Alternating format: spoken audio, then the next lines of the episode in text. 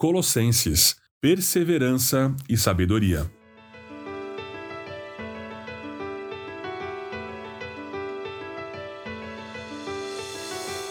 Conforme falamos nos episódios anteriores, a carta aos Colossenses foi escrita por Paulo provavelmente durante o período que ele esteve preso em Roma.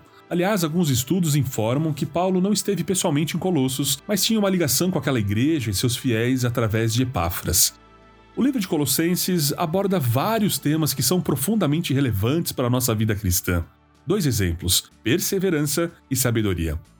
Primeiramente, vamos observar essas duas palavras nos versículos a seguir. Colossenses, capítulo 1, do verso 9 ao verso 12.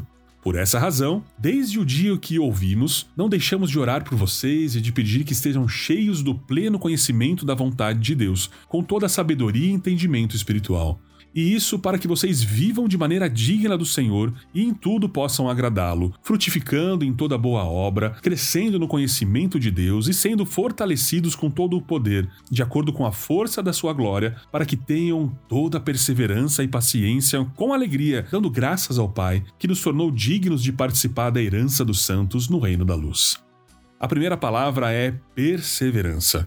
O dicionário define perseverança como conservar-se firme, constante, não desistir facilmente, continuar lutando independente da circunstância, permanecer e não desistir. Inegavelmente, a oração está completamente ligada à perseverança, não é? Uma vida de oração exigirá de nós muita perseverança. Algumas orações nós não vamos obter respostas imediatas. Veja os versos 42 e 46 do capítulo 2 de Atos e perseveraram na doutrina dos apóstolos, e na comunhão, e no partir do pão, e nas orações. E perseverando, unânimes todos os dias no templo e partindo o pão em casa, comiam juntos com alegria e singeleza de coração. Perseverança.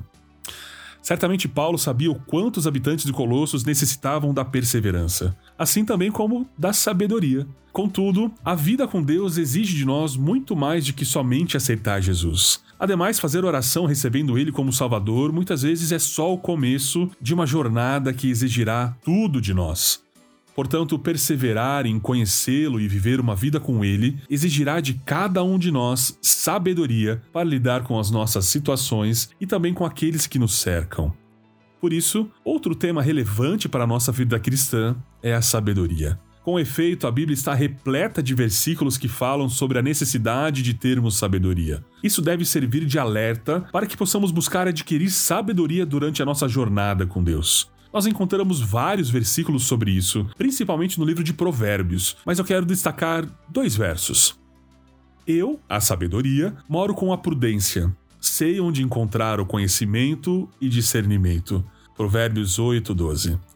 Também tem o Provérbios 18, 15. Quem tem discernimento está pronto a aprender. Seus ouvidos estão abertos para o conhecimento.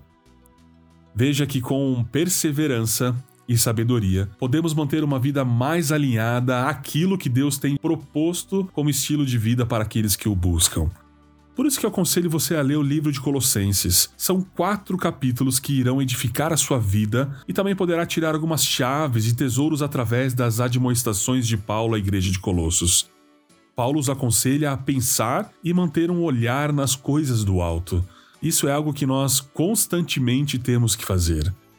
Mantenham o pensamento nas coisas do alto e não nas coisas terrenas, pois vocês morreram e agora a sua vida está escondida com Cristo em Deus. Quando Cristo, que é a sua vida, for manifestado, então vocês também serão manifestados com Ele em glória. Colossenses 3, verso 2 a 4. Veja que Paulo escreve que eles não deveriam seguir as regras e princípios elementares do mundo. E isso é algo que vale para todos nós. Precisamos ter firmes em nossa vida quais são os pensamentos que Cristo tem sobre algo e como nós devemos nos posicionar em relação a isso. Colossenses 2, 2 e 3. Esforço-me para que eles sejam fortalecidos em seus corações, estejam unidos em amor e alcancem toda a riqueza do pleno entendimento, a fim de conhecerem plenamente o mistério de Deus, a saber, Cristo. Nele estão escondidos todos os tesouros da sabedoria e do conhecimento. Para finalizar esse episódio, gostaria de fazer algo diferente. Gostaria de orar com você. Gostaria de orar por você e também por mim.